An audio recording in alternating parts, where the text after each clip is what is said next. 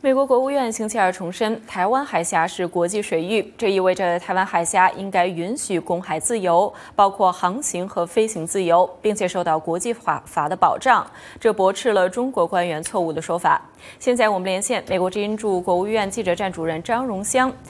荣香，我们知道中国与美国围绕台海议题的争端是一直不断。那么最近呢，中国军方在第三艘航母福建舰下水之后，又进行了陆基中断反导试验。那么有一些分析就认为说，台海发生冲突的可能性已经是比五年前要大得多了。我知道你最近采访了美国的国务院官员以及一些著名的智库专家，能不能给我们介绍一下他们对此有什么样的看法？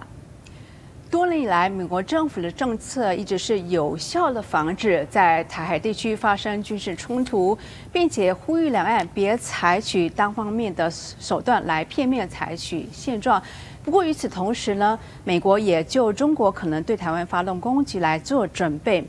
在刚刚不久之前结束的例行简报会当中，美国国务院的发言人内德·普莱斯呢表示。啊，他注意到了有关中国军方动态的有关新闻报道，但是他没有立刻提出回应或是评论。他还重申了美国的立场，美国认为台湾海峡是国际水域。接下来，我们来看看美国国务院发言人内德·普莱斯是怎么说的。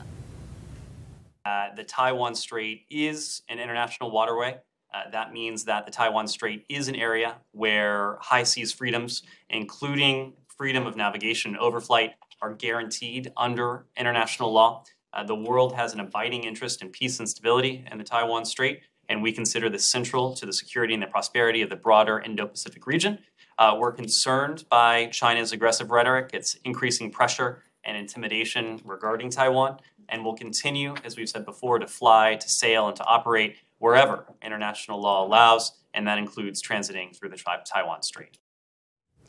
拜登政府的高级官员一再表示，美国对于北京政府针对台湾越来越具有挑衅性的言论和活动呢，表示非常的关切。而另一方面，美国华盛顿的著名智库美国企业研究所最近发表了一本新书，名为《防卫台湾》，其中指出，如果美国和中国呢在西太平洋地区发生了军事冲突，不会很快结束。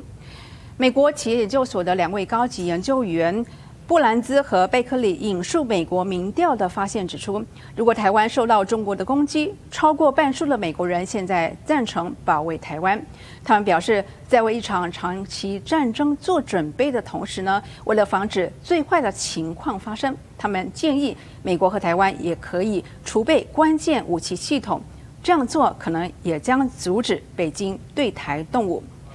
另一方面呢，美国强化了对亚太地区的外交。